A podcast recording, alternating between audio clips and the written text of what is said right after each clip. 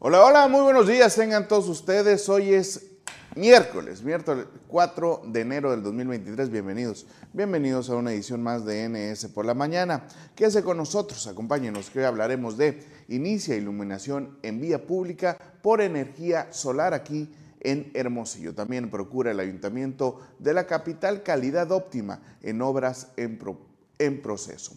Y bueno, impulso económico de Sonora incrementará exportaciones en 2023. Dice, en 2022 resume el gobernador Alfonso Durazo Montaño. Y bueno, anuncia también el eh, propio mandatario estatal visita de Andrés Manuel López Obrador a Sonora a finales de enero. De eso vamos a estar hablando más adelante. Además, eh, ganado infectado, una nueva amenaza a la salud pública en la región del Mayo, ojo con esto. Y bueno, trasladan a 191 reclusos del Cerezo de Ciudad Juárez a penales federales. Además, Joe Biden no, aterriza, no aterrizará en el Aeropuerto Internacional Felipe Ángeles para la cumbre de líderes de América del Norte. Además, vamos a tener, por supuesto, la participación de nuestros colaboradores y Fuerza, Fuerza Deportiva. Comenzamos. Bueno, como ya es una costumbre, le mandamos un fuerte abrazo, una felicitación a todas esas personas que están cumpliendo años o celebran algo especial. El día de hoy, sobre todo familiares, amigos y por supuesto a todas y todos los seguidores de la multiplataforma política número uno de la entidad Nuevo Sonora. Y bueno, aprovecho para mandarle algunos eh, saludos a los cumpleañeros eh, del día de hoy en Facebook, ahí a Patti Vega hasta Navojoa, Sonora, le mandamos un fuerte abrazo, a Enrique Arbizu también aquí de Hermosillo. Le mandamos un fuerte abrazo por su cumpleaños. Alan Hurtado, al tocayo, al caballo.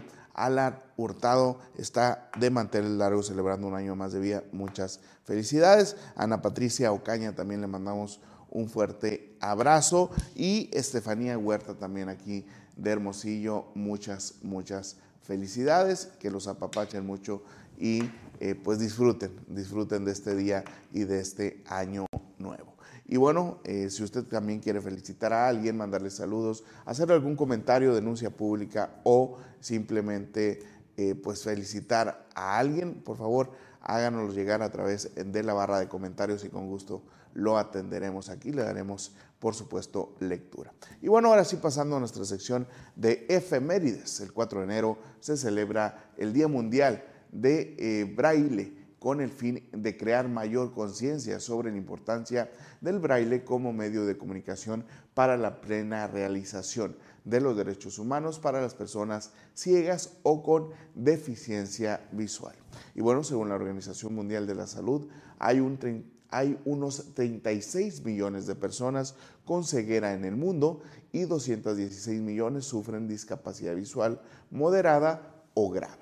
Estas personas tienen más posibilidades de vivir en la pobreza, eh, disfrutar eh, peor salud, bueno, no es disfrutar, pero bueno, tener peor salud y tener más dificultades que otras para acceder a la educación y al empleo. Por eso la importancia de pues destacar esta efeméride del día de hoy del braille y concientizar a la población sobre pues eh, la importancia de tener y perpetuar este medio de comunicación para todas esas personas que eh, pues tienen ceguera o eh, tienen discapacidad visual. Ya ha habido algunos adelantos ahí, los cajeros automáticos, por ejemplo, en los bancos ya tienen algunas indicaciones en braille.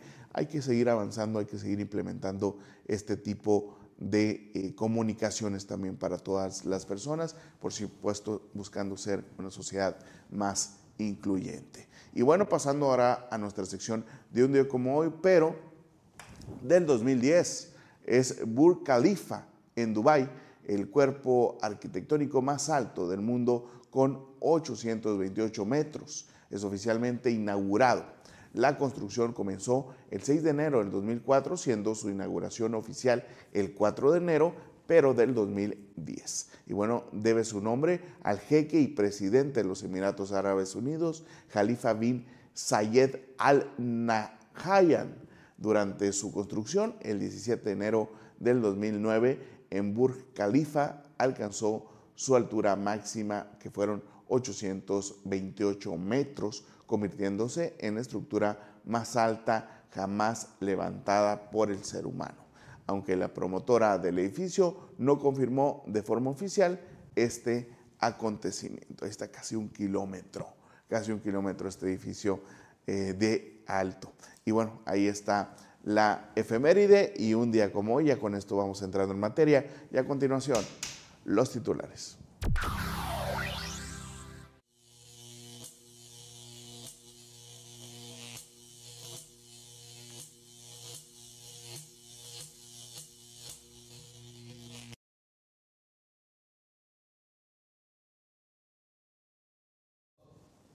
Estos son los titulares de los principales medios de circulación nacional y estatal. Y bueno, como cada mañana comenzamos con el diario Reforma, quien maneja el día de hoy como nota principal que aumenta el 26% déficit público. Aquí está lo manejado el día de hoy como nota principal en el diario Reforma.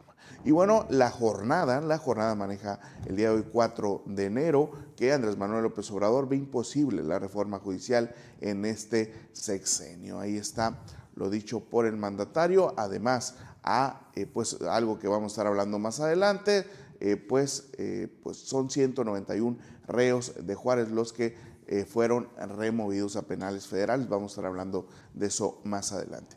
Y bueno, pasamos ahora al Universal, quien maneja el día de hoy como nota principal que diputados gastan al año 17 millones en pago de peaje. Ahí está también le sacan cuentas sobre aviones, también le sacan cuentas sobre la dieta, también le sacan eh, cuentas sobre eh, pues eh, la vestimenta, todo lo que facturan los diputados, pero no pasa nada, no pasa nada. Hay investigaciones, reportajes periodísticos muy buenos que pues evidencian el gasto exorbitado que tienen los legislativos, sin embargo no pasa nada.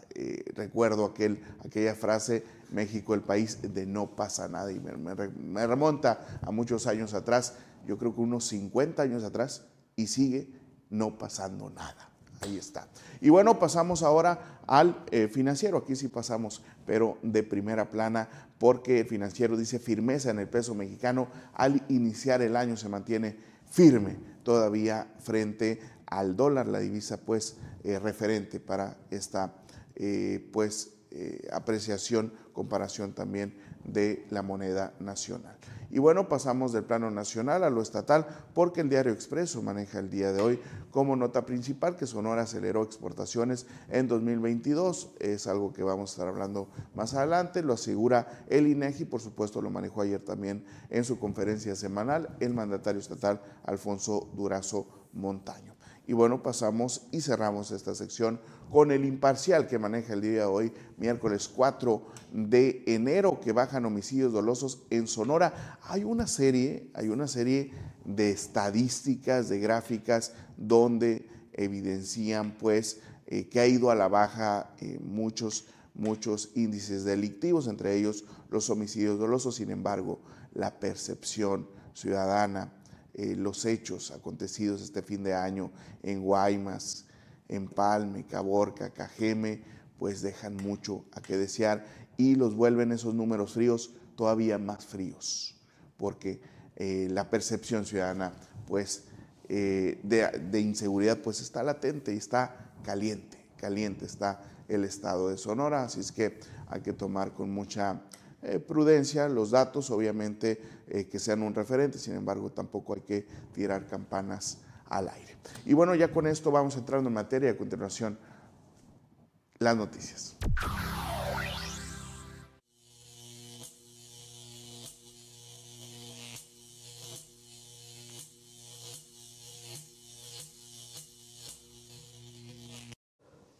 Y bueno, entrando a la información, el gobierno municipal que encabeza Antonio Cesarán Gutiérrez avanza en el propósito de que Hermosillo pase de ser la ciudad del sol a la ciudad solar, con la instalación y operación a partir de enero de paneles de alta potencia para abastecer de electricidad a la iluminación pública de un tramo del Boulevard Morelos. Y bueno, el sistema fotovoltaico en cuestión tiene potencial de eh, potencia, perdón, de 10.1 kilowatts eh, pico eh, con 20 paneles de 505 watts y está conectado de manera bidireccional con la infraestructura de la Comisión Federal de Electricidad y el circuito de alumbrado del Boulevard Morelos entre el Boulevard Progreso y la calle Villa Palermo. Se estima un ahorro de 76 mil 400 pesos por año, lo que representa aproximadamente el 90% de la carga que se tiene, con lo cual se alimentarán también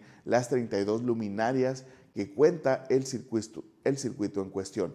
Y bueno, con esta generación se dejan de emitir al aire también 11.507 kilogramos de dióxido de carbono, algo también amigable con el medio ambiente. Imagínese usted de terminar este trienio de eh, Toño César. Claro, es una meta eh, pues muy difícil, hay que comentarlo, pero que todo el alumbrado público se genere por energía solar. Imagina usted esa posibilidad. Estaría, estaría interesante ese reto. Obviamente está encaminado hacia allá lo que están haciendo el Ayuntamiento de Hermosillo, pero sin embargo no es una meta que se ha planteado. Vamos a ver, vamos a ver si le damos ahí algunas ideas al alcalde. Y bueno, pasamos ahora a otra información porque aplicando el criterio de resolver dificultades operativas en la ejecución y garantizar el máximo de calidad posible en beneficio de la ciudadanía, el gobierno municipal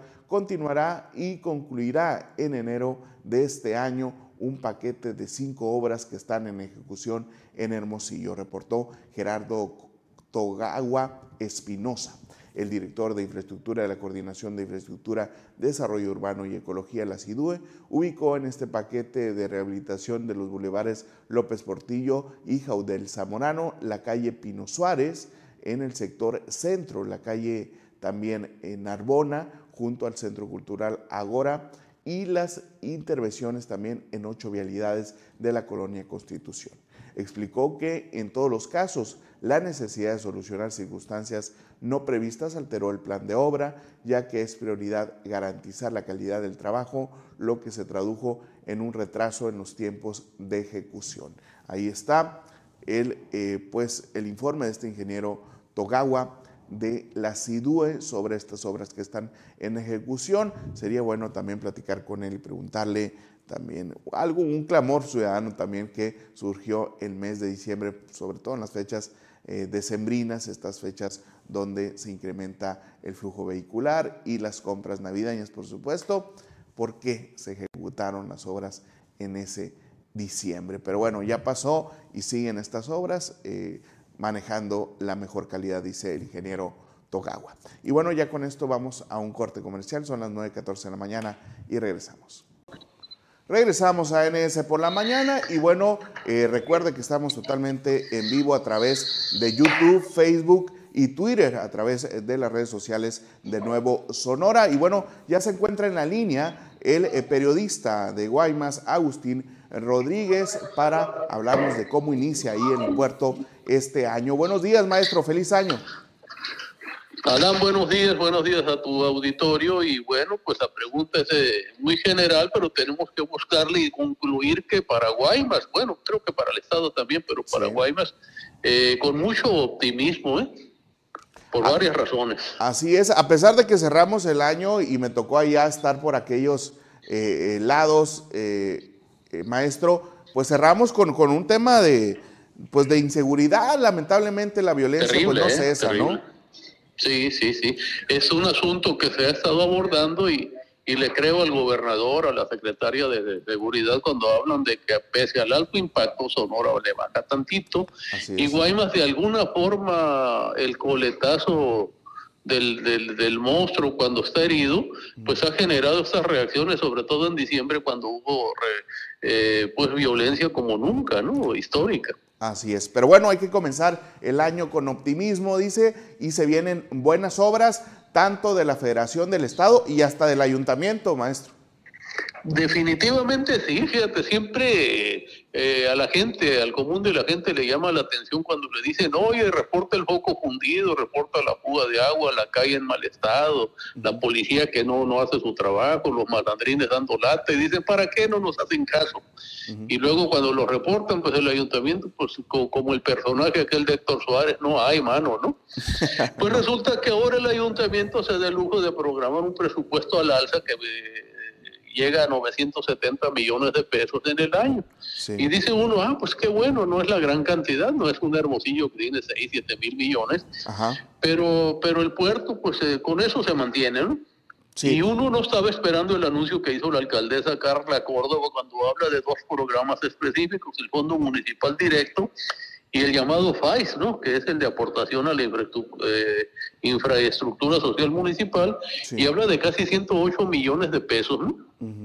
Y tú dices, oye, pero eso es poquito. No, no, eso es adicional a lo que nos está uh, anunciando el Estado o la Federación, y que en gran parte, pues acuérdate cómo le dijeron al gobernador, oye, gobernador, no será mucho cuento, ahí ya tienes un año diciendo que ahí vienen las obras, y el gobernador dice, espérense, pues denme chancita, ¿no? Esto implica...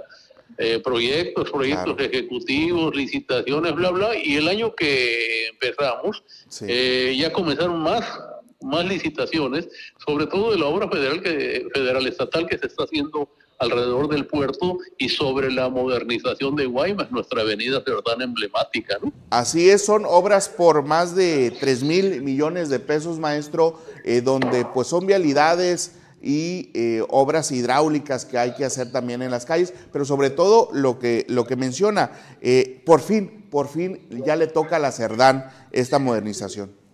Fíjate qué curioso, en los años 60, principios de los 60, allá cuando nuestros abuelos bailaban en Chapultepec y caminaban por el malecón, que todavía no tenía el, muro y varios se caían al tropezarse allá a la bahía. Sí. Eh, fue la Secretaría de Marina la que ayudó a terminar la Cerdán y el Boulevard Sánchez Taboada, eh, que está allá en la parte sur, esas, esas áreas, y estaba a cargo de las obras marítimas, obras portuarias. Eh, la Secretaría de Comunicaciones y Transportes se hace cargo de las tareas y no, no, no, no fue tan bien. Ahora se hace cargo Marina de nuevo y está viéndose el resultado inmediato. Fíjese, eh, origen es destino, dicen, la Marina eh, vuelve a administrar estos recursos. Esto garantiza, obviamente, transparencia, pero sobre todo, pues, calidad en las obras, ¿no, maestro? Algo que ha carecido eh, totalmente el puerto durante los últimos años. Sí, yo creo que eso sería lo más importante, no solamente hacer las obras, sino hacerlas bien. Acaban de pavimentar una diagonal Yáñez, que la dejaron tirada los señores administradores del, del trienio pasado, ¿no? Que fueron muy manipulados por políticos de esos de los 30 años famosos anteriores, ¿no? Así es. Y demostraron pues ineficiencia, incapacidad, pero ni modo, eran autoridades. Y ahorita estamos corrigiendo eso porque ya nos, ya nos hicieron otro hoyo, la Comisión del Agua, ahí en la recientemente inaugurada Yáñez, pero resulta que fue en la parte que dejaron los de la anterior administración tirada, pues el pedacito que arreglaron tiene mala calidad, hay que volverlo a arreglar. Así es. Y Maestro, otra vez sea, ¿no? Así es, se está licitando, obviamente, por son diferentes etapas que va a llevar la modernización de la avenida Cerdán, esta avenida principal de Guaymas, pero eh, pues, eh, ¿qué va a pasar con el carnaval? Porque ya en febrero empiezan las, eh, las preparaciones, bueno, ya están las preparaciones, ¿qué va a pasar? Bueno, alguien sugirió, como, como se hacen desfiles y tocan parte de la calle 24 y a veces se hacen hacia allá, hacia el oriente, pues alguien dice, ¿por qué no hacemos el desfile en San Carlos y los carnavaleros, porque no son de corazón, pues lo vieron irreverente, ¿no? ¿Cómo te atreves? No, no, no, espérate, es que si lo hacemos una vez nomás y el año que entra volvemos, lo vamos a hacer ya en una cerdán que no solamente va a tener agua y drenaje nuevo abajo, sino unas losas de concreto nuevo muy bonitas, pero aparte se le va a añadir el asunto de la eh, de recuperación de edificios históricos, pues te ha tocado ver lo que están haciendo en la calle 22, ¿verdad? Así es. ¿Cree que lleguen a un acuerdo? ¿Qué va a pasar? Siempre es un tema polémico el ponerse de acuerdo con el tema del carnaval, maestro. Yo creo que sí, ya lo han hecho antes. Es decir, el carnaval no se ha suspendido excepto por los procesos revolucionarios del siglo pasado. Y no sé, ni en la pandemia. En la pandemia se inhibieron, pero no se suspendió el carnaval, ¿no? eh, eh, pero suspenderlo por una obra o hora, no, hombre, va mi espada en prenda, dicen los carnavaleros, y voy por ella, ¿no? Entonces, Yo creo que se van a poner de acuerdo y van a utilizar una de las rutas emergentes que se han usado en el pasado, a finales del siglo pasado, cuando se tomó precisamente eh, la Cerdán, pero hasta la calle 20, y bajan por la calle 20 hacia el Boulevard Sánchez Taboada y se van al sector del rastro a reposar, ¿no? O bien le dan la vuelta por la calle 10. Hay un circuito ahí que se puede aprovechar y que eso sería lo más viable. sin dejar de, tomar en cuenta esta petición de llevártelo a San Carlos por una vez, ¿no? Es que la gente cree que si se lo llevan a San Carlos ya no lo van a regresar. Ya no van a regresar, sí, sí, pero bueno, es, es, es la gente de Guaymas eh, eh, es muy tradicional en ese, en ese tipo de temas. Maestro, preguntarle un, tema que, que, que está y muy interesante es el tema de estas 5.000 eh, luminarias para pues sacar de la oscuridad de la penumbra a Guaymas en este año. Eh, sí, hombre, la, alcaldesa a quien entrevistábamos hace un mes aproximadamente, a principios de diciembre, entre otros eh, planes que nos que exponía aquí, que, que ya, ya están visualizando, si se están concretando, eh, muy buenos planes, miles de millones de pesos para Guaymas, ¿no? Estaba el hecho de que hay que bajarle a la violencia, ¿no? Yo decía, se está bajando, va a tardar un poco todo ello, pero vamos a, tener resultados aunque no lo parezca, dice, ¿no? Bueno, seguimos esperando. Pero también decía que iban a arreglar eso, pero no lo veo en la presupuestación o en las peticiones. No, dice, esta es una gestión en la que nos ayuda el gobernador y es un programa de 5 mil luminarias que se van a comprar de esta forma y se van a colocar para corregir las emergencias, ¿no? Y va a estar bien iluminado Guaymas. eh, eso sería un salto hacia la mejoría, ¿no? Porque verás que, oscuro nos han dejado, dejado la ciudad últimamente. No, claro, y el tema de inseguridad, pues obviamente abona, como bien lo maneja en su columna, estas líneas, pues abona la inseguridad a la percepción que se tiene eh, en, en estos días podría concretarse ese programa para, para tener esas luminarias y en los próximos tres meses se haría esa tarea, ¿no? Ojalá, ojalá, que se añadiría pues a numerosas obras pequeñas que, que se van a incluir en esos poco más de 100 millones de pesos, como esquinas, pavimentos, bacheos, etcétera, y eso no, no lo visualiza, eh, dimensionaba, dimensionaba tanto. Hasta ayer que escuché al gobernador anunciar obras del SECOP, cuando decía eso, muchas de esas son obras pequeñas, ¿no? Y puso el ejemplo de Onavas, no sé si lo escuchaste. Sí. Cuando decía, tienen una lancha ahí, y uno dice, una lancha, ¿y eso qué? Pues qué mérito. Bueno, es nada, dice. Pero para Onavas es todo, porque pues está la lancha ahí y el río siempre tiene agua. Si no está la lancha, ¿qué pasa? Paraliza al pueblo, ¿no? Y uno dice, ah, bueno, es que no es el tamaño de la obra o el gasto, sino el servicio, la utilidad de esa, de esa tarea. ¿no?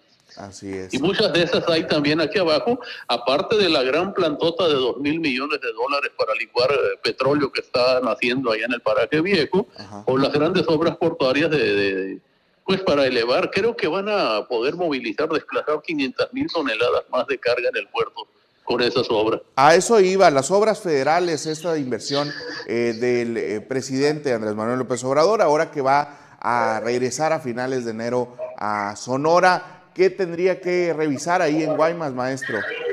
Bueno, él, él, empezó con la carretera Chihuahua-Guaymas, que nos va a traer turismo, y gracias a eso, lo que visualizan nuestros ricos empresarios, digo, digo ricos no de que tengan o no dinero, sino que tienen ideas grandes y se van por las grandes ideas, como lo hicieron en Mazatlán, para llenar de turistas esta zona. ¿no?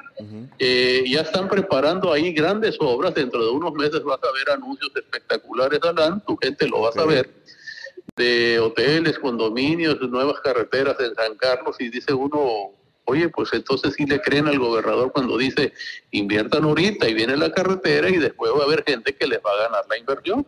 Le hicieron caso, fíjate.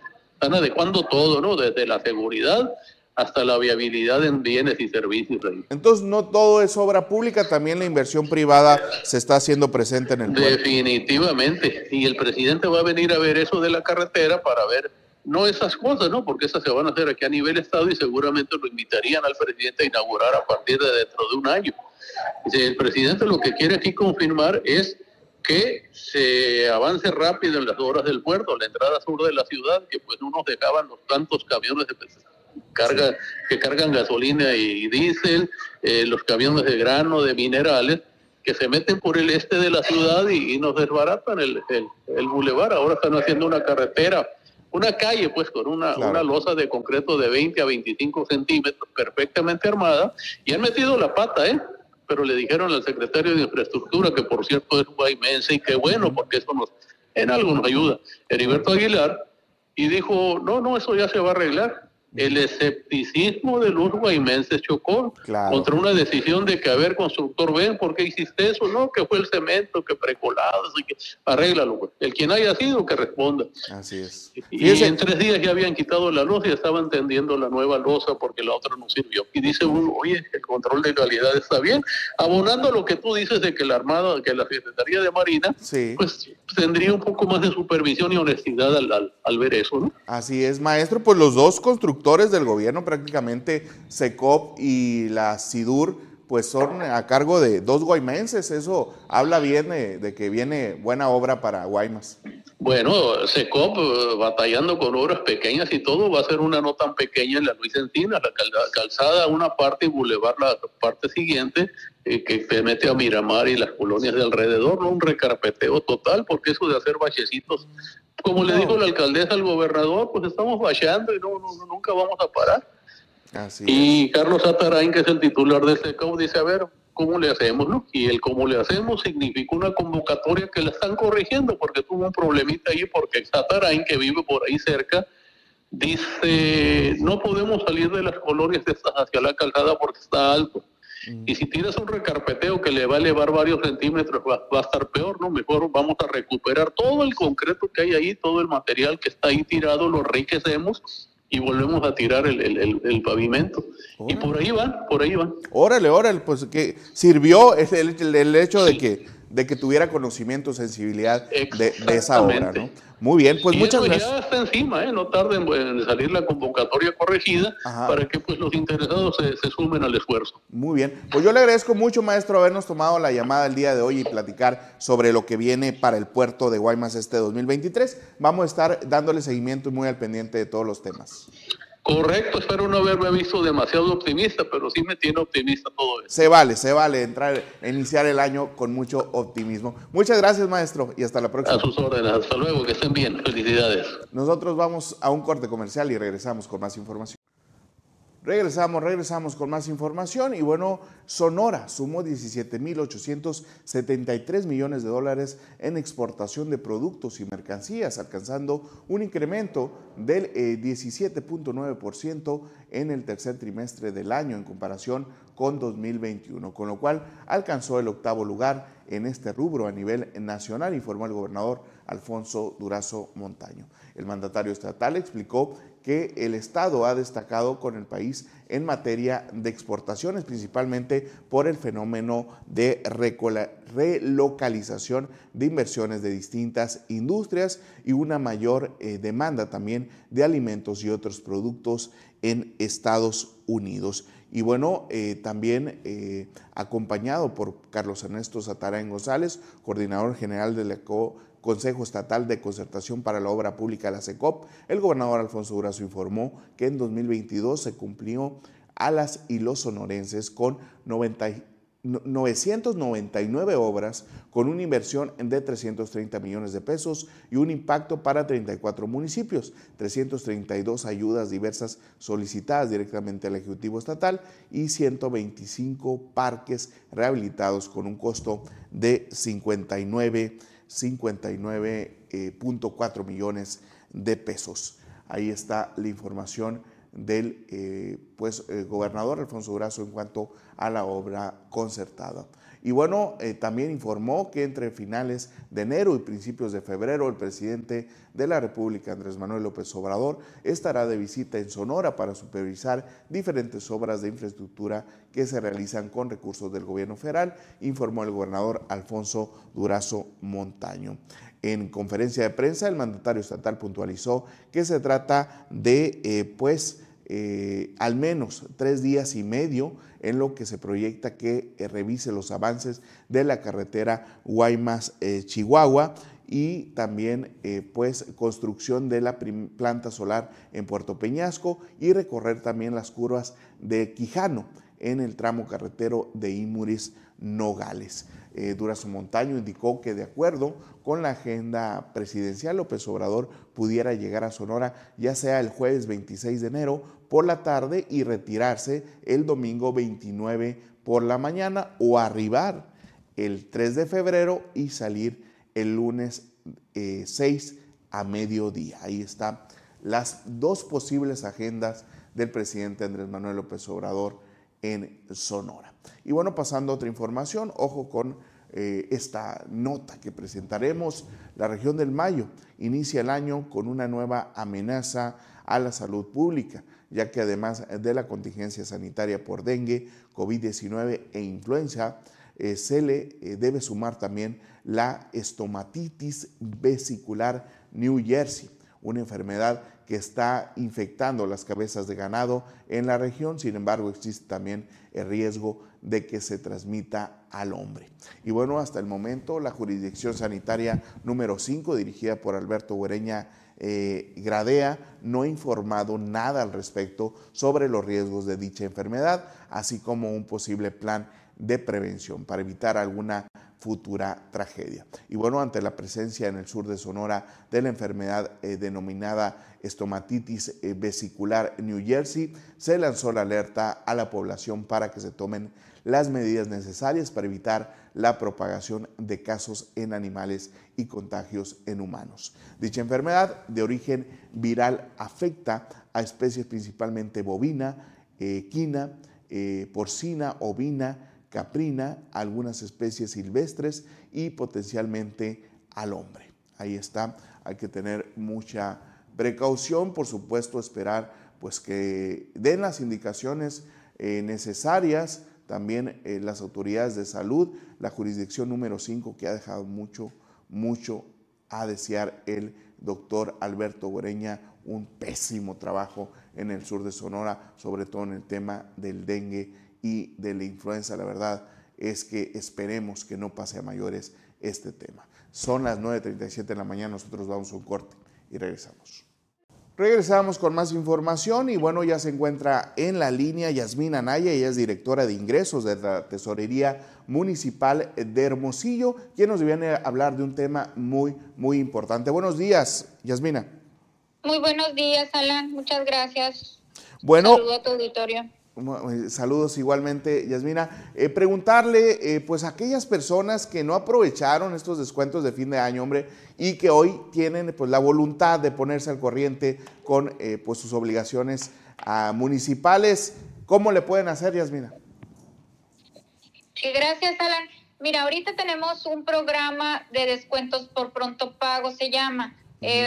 tenemos un programa, ahorita pagar predial ahora es más fácil, rápido y seguro tenemos descuentos de grupos vulnerables. También nos estamos preparando con cajeros electrónicos para mayor facilidad para el contribuyente y vamos a tener un centro de autopago en la, en la Plaza Emiliana de Subeldía. Ahí va a haber seis cajeros electrónicos con, con ayuda para el contribuyente para que pueda ah, este, hacer su pago con mayor facilidad y sobre todo eh, sobre esa plaza que es muy, muy fácil llegar a esa plaza y que puedan tener acceso rápido a, hacer su pago. ¿Cuánto descuento están eh, pudiendo adquirir estos ciudadanos, eh, Yasmina? Tenemos el 15% de descuento en todo el mes de enero por, a través de medios electrónicos, bancos y tiendas de autoservicio y el 10% de descuento en cualquier centro de atención de la tesorería. Ok, este eh, centro de autopago que va a estar en la Emiliana de Subeldía tiene también este descuento del 15%. Así es, es precisamente para eso estamos preparando ese centro de autopago para que sea más fácil y puedan aprovechar el 15% de descuento en todo el mes de enero. Eh, ¿Hay algún descuento adicional a estos adultos mayores, grupos vulnerables que quieran también realizar este pago, Yasmina? Sí, el descuento de, grupos vulnerables es el 50% de, por ciento de descuento en el impuesto predial. Ellos eh, hacen su trámite. Es importante informarles a todos los, los contribuyentes de grupos vulnerables, que vienen siendo todos los, los adultos mayores, madres solteras, discapacitados, eh, viudas, que pudieran, que tuvieron acceso el año pasado a este descuento, que hicieron el trámite no es necesario que lo hagan de nuevo, en automático ya tienen su descuento, pueden pasar a pagar en cualquier centro de, atención o bien en, el banco o en la página de internet o cualquier otro medio de pago que, tenemos a disposición. Y para los que no han hecho su trámite, que por alguna razón no hicieron su trámite el año pasado, ellos sí tienen que acudir a los centros de atención para hacer su trámite o hacerlo a través de la página de la página del municipio. Ahí pueden hacer su trámite para que puedan obtener este descuento de grupo vulnerable. ¿Es muy complicado el trámite, Yasmina, o es sencillo? ¿Son pasos eh, sencillos? Es muy sencillo, entran a la página www.mosillo.go.mx, van a, a, encontrar una ventanilla virtual, se llama, ahí van a subir la información. Normalmente los requisitos es es aplica un solo predio de tipo construido, el predio debe ser a su, nombre o estar en, en, posesión del predio. Eh, puede ser eh, que sea utilizado como vivienda. Esos son los requisitos y la documentación que le van a pedir es identificación oficial vigente y el comprobante de domicilio con la dirección del predio. Esos son los documentos que suben. Muy bien, esos son los requisitos prácticamente. Yasmina, ¿qué pasa con aquellas personas que eh, pues tienen adeudo y tienen eh, recargos, tienen multas tal vez? Eh, ¿qué, se puede hacer en estos casos? Mira, ahorita estamos atendiéndolos aquí en el centro de Veracruz y Reyes. con a través de convenios es lo que les estamos ofreciendo hacer convenios en caso de que no tuvieron a poder no pudieron hacer el pago o tienen algunos algunos adeudos atrasados. Ahorita no tenemos un programa de, descuento para, para eh, las personas que están atrasadas, únicamente tenemos beneficios de pronto pago para todo el contribuyente cumplido. Es decir, quienes tengan esas multas, esos recargos, no pueden, eh, digamos, obtener estos descuentos, pues. Ahorita no tengo un programa específico, pero sí tenemos un programa de, eh, que es permanente con respecto a hacer un convenio de pago. Ok, hay facilidades de todos modos, pues, pues sí, para ponerse al corriente. Eh, bueno, eh, hay, hay personas, eh, Yasmina, que pues esta cuesta de enero pues les, es complicada en el tema financiero, pero ya en febrero, marzo tienen la posibilidad de tener ahí algún recurso disponible. ¿Continuarán estos descuentos en el ayuntamiento? Sí, en febrero vamos a tener el 10% de descuento en medios electrónicos, bancos y tiendas de autoservicio, en marzo el 5%. Por eso los invitamos a que todos los que puedan hacerlo en el mes de enero aprovechen el 15% de descuento. Muy bien, pues son pocos días eh, los que llevan anunciados eh, pues estos descuentos. ¿Cómo has visto la respuesta de la ciudadanía, de los contribuyentes? Eh, muy bien, van más de, de 7 mil eh, contribuyentes que han hecho su pago. Entonces sí es una respuesta bastante buena. Están utilizando todos los medios de pago que, tenemos disponibles y pues los invitamos a cualquier duda, cualquier aclaración sobre su predial.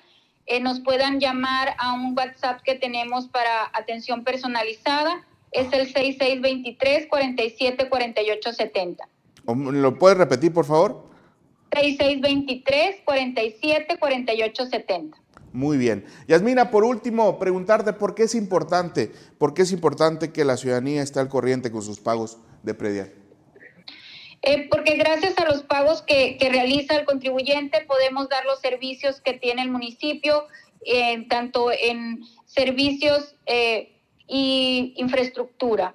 Todo lo que es pavimentación, todos los servicios del municipio van, se, se pueden solventar gracias a las contribuciones que paga el contribuyente. Muy bien. Pues muchas gracias, eh, Yasmina, directora de ingresos de la Tesorería Municipal. Vamos a estar al pendiente de toda la información. Muchas gracias.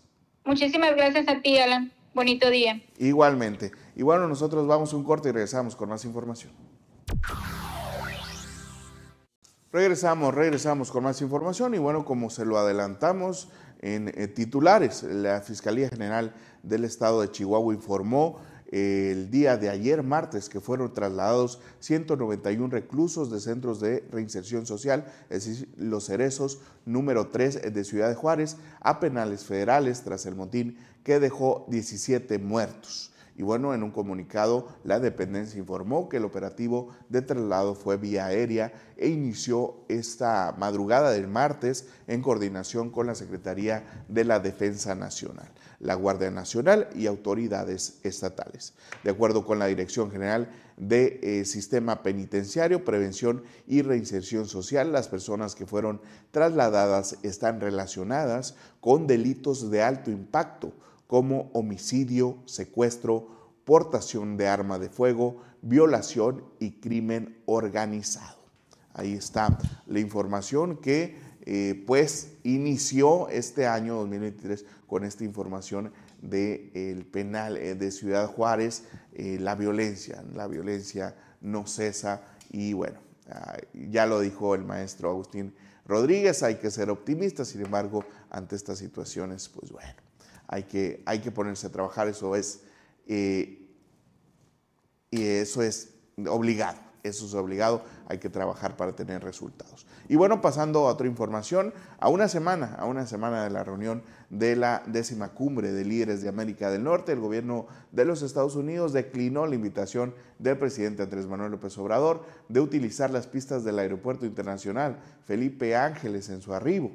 Por el contrario, notificaron a las autoridades nacionales que utilizarán la terminal aérea situada al interior del Aeropuerto Internacional de la Ciudad de México. La noche de este martes 3 eh, de enero del 2022, las autoridades estadounidenses comunicaron, bueno, 3 de enero del 2023, las autoridades mexicanas eh, informaron eh, que el avión Air Force One, donde se trasladará el presidente Joe Biden y parte de su equipo más cercano, aterrizará en el Aeropuerto Internacional de la Ciudad de México, es decir, el Benito Juárez. Eh, la decisión eh, contrastó también con la del mandatario canadiense eh, Justin Trudeau, quien sí aceptó la invitación de López Obrador para utilizar la nueva terminal aérea del Aeropuerto Internacional Felipe Ángeles. Ahí está. Bueno, vamos a ver qué tal, qué tal el arribo del mandatario canadiense. Ahí está la información nacional e internacional. Y bueno, eh, ¿qué pasó? ¿Qué, ¿Qué, está pasando en el mundo deportivo? Es la pregunta que nos hacemos todos. Y eh, pues son las 9.49 de la mañana, vamos a un corte comercial y regresamos con Fuerza, Fuerza Deportiva. En los deportes, con Fuerza Deportiva y Luis Martín Guzmán. Buenos días, Luis. Buenos días, ¿Cómo andamos? Muy bien, muy bien. Qué bueno, qué bueno. Mucho frío nomás, ¿no? Sí, mucho frío. Creo que llegamos a estar a 6 grados, creo. Mínimo. Ah, sí La mínima que, que, que, tuvimos en el amanecer aquí en Hermosillo. Ahí Julio Bejarano nos dice que no siente el frío nunca, nunca. Siempre, anda al tiro. Lo siente. Pero aquí en la oficina es muy, es muy helado, ¿no? Mucho. A veces te, pones la chamarra para entrar en vez de, para salir de la oficina. sí, sí, claro. Así pasa mucho en, muchos, en muchas partes, pero aquí, aquí sí está muy, muy, helado. muy helado. ¿Y sabes dónde está muy helado también? En, en, la, en Mazatlán, donde Hermosillo pues va a estar visitando esa plaza para eh, continuar con los playoffs. Claro, claro, Alan, pues mencionar eso, o sea, básicamente pues el día de hoy se reanudan los, los playoffs de la Liga Mexicana del Pacífico, cambian obviamente de, de sede. De sede, eh, ya se jugaron en, en, la primera sede, que es la sede de, de, los líderes, que son los cuatro que están, que están eh, ganando la serie del 1 al 4. En este caso, pues el equipo de algodoneros va a Monterrey en vez de, de bueno, van a Monterrey a enfrentar el equipo de, Ya estuvieron en Guasave, pues. Ya estuvieron en Guasave. Eh, los Yaquis de Ciudad Obregón van a Mexicali, estaban en Obregón, van a Mexicali. Los Cañeros van a visitan Navojoa y los Naranjeros de Hermosillo pues van a Sinaloa, como mencionas, a Mazatlán, a Mazatlán a continuar estas series. Todas se encuentran 2 a 0, 2 a 0 a favor del equipo pues más dominante, en este caso Algoneros, Yaquis, Cañeros y Hermosillo, los Naranjeros. Eh, pues básicamente en igualdad de condiciones, literal, literal, todas están con las mismas condiciones. Eh, obviamente los favoritos son, pues, son los que están ganando ya la serie y pues vamos a ver si acaso llega a haber alguna barrida total que podría, podría estar complicado, eh, pero pues mm, ya prácticamente con un decir, pie dentro de la siguiente. Por lo, por lo regular de este, y no sé si sea parte del negocio, parte de un acuerdo o no sé qué tenga que ver, pero por lo regular se van al sexto, séptimo juego, ¿no? Y eso garantiza pues más entradas, más venta de, de, de, pues, en los estadios y todo eso. Pues, as- pues no, no sé no si- todas, si- no, sé- no, no. sé si negó, a ver, no, los dos campeonatos que son, no son para presumir, pero son dos, dos campeonatos de, de mayos, han sido eh, cuatro, cuatro al hilo, ¿no? Entonces Sí, cuatro no, al se han hilo, ido al, no rec- al sexto, el- séptimo. El, último fue con Naranjeros, ¿no? En el Los dos, 99. los dos. Ah, los dos fueron con- contra Sí. Naranjeros. ¿En el 99 fue el último? ¿O En el 2000. Fue en el 2000 y fueron cuatro, cuatro victorias para el equipo de Navajoa. Sí, como mencionas, pues cuando hay una barrida así en, en, en, en, las series, pues es como que, pues ya, ¿para qué fue el otro equipo, no? O sea, no, Claro. sin- si no pudo alcanzar la victoria. Es raro que suceda, por, por lo menos en instancias finales. Creo que en Serie Mundial, creo que en Serie Mundial lo- la costumbre es que se lleguen a ir hasta los siete, Sí, sí, sí. siete encuentros. Creo que la última vez en Serie Mundial fue el equipo de los Gigantes de, de San Francisco, si mal no recuerdo, en el 2012 creo que 4-0 le ganaron la serie a los, a los Tigres de Detroit. Aquí en la Liga Mexicana del Pacífico, pues no, no, no recuerdo mm, así un- una barrida de 4-0. Yo creo que a lo mejor lo más parecido fue que Hermosillo estuvo a punto de quedar campeón, eh, ganando prácticamente todos los primeros juegos. Recordamos que iba ganando 3 a 1 a Tomateros y fue a Tomateros quien ganó los otros Uh, tres. ¿Pero cuándo siguientes. fue eso también? Pues fue hace dos años. Hace dos años. Ese fue hace dos años, si no me equivoco. Ah, bueno, pero finalmente Tomateros le dio la vuelta, pues, sí, le dio mm, la vuelta a Tomate. Fue la última final a la, que, clas- a la que clasificó el equipo de Naranjeros. Me acuerdo que ya estábamos todos listos para, para irnos a celebrar al, al- pues a los puntos. Al de Flash, al Hermosillo Flash. Al Hermosillo Flash. En su momento el, que, el Hermosillo Flash. Ahora muchos se reúnen a lo que son las escalinatas del Museo de la, de la Unison. Y bueno, ahí hay lugares donde el mismo está Héctor Espino. Se puede, Es decir, el último celebrar. campeonato de Naranjeros fue contra Mayos en 2014. Fue, en- fue sí, 2014. contra los Mayos de 2014 contra los. Mayos Navajas, que, que ahí estuve hombre, en, en la coronación y bueno, ojalá los haya salado para que ya no queden campeones y los Mayos obviamente se recuperen. Eh, plaza difícil, Mazatlán, la pelota vuela menos en- en- en- a nivel del mar. Sí, sí, claro, Alan, es una plaza complicada. Vamos a ver cómo le, le va al equipo de, de Hermosillo. Como, recor- como recordemos, eh, pues Mazatlán era de los que ahí se- a ver Sí. si se metía o no se metía finalmente a los playoffs. eh, y pues trae la desventaja de dos juegos contra cero en esta, en esta serie. Pero pues obviamente a todos aprovechar la localía para pues aventajarse en, en esta serie. Claro, y como dicen en el béisbol y en la vida, esto no se acaba hasta que cae el último out, el out número 27, 27. así es. Así es. Muy bien, pues ahí está, vamos a estar pendiente de los playoffs. ¿Algo más en el tema deportivo? Dos, dos temas, Alan, rápidamente. El primero, ayer mencionábamos, de, hablando del, del el fútbol de estufa para los mexicanos, pues los dos ya debutaron en su nuevo equipo. César Montes el día de ayer debutó con el español de Barcelona en la Copa del Rey. No recuerdo cómo se llama el equipo al que, al que enfrentó, es un equipo de divisiones más bajas de, ¿en de- España? de España. 3 a 1 terminó ganando el equipo del español. César Montes jugó los 90 minutos y el partido se fue a tiempo extra jugando todo el tiempo extra. Fue una actuación, dicen muchos que pues empezó como que nervioso, obviamente por ser la cuestión de su debut y ya después tuvo una eh, mejoría eh, Claro. en, en el resto del partido. Digo, duró todo el, los 120 minutos, del partido, así que destacada actuación de César Montes. Y el día de hoy, temprano, creo que muy temprano, creo que fue como a las eh, madrugadas, 5 de la mañana, tiempo aquí de, de- de México. Eh, Guillermo Ochoa debutó con el Salernitana, el equipo de, de su nuevo equipo allá en Italia, eh, enfrentando pues un rival bastante complicado, el Milan, el AC Milan, que está en muy buen momento, es el actual campeón obviamente del fútbol italiano. Eh, pierde lamentablemente el equipo, el equipo de Guillermo Ochoa. Para desgracia de sus, de sus detractores, no fue una goleada, fue una derrota de 2 a 1 donde el mexicano obtuvo, o más bien destacó por tener nueve atajadas en Órale. todo el partido. Obviamente le bombardearon el arco a Guillermo Ochoa. Digo, son, es un equipo muy fuerte contra un equipo de bajo nivel. Obviamente va a haber muchas llegadas. Eh, pues Ochoa hizo su papel. Ochoa y el VAR también tuvieron mucho que ver porque hubo varios goles anulados al equipo de. Milan. Pues hasta la suerte, Leo, lo sigue hasta Italia Guillermo Ochoa, porque también digo, es como el chicharito, pero en portero, ¿no? A veces ah, con la cara, con el- se voltea y Sí, lo tapa sí. con la rodilla, Sí, el sí, talón. claro, no- no es muy- Tiene mucha suerte, suerte de portero. Sí, pues. tiene mucha suerte de portero Guillermo Ochoa, que pues, se vale, obviamente.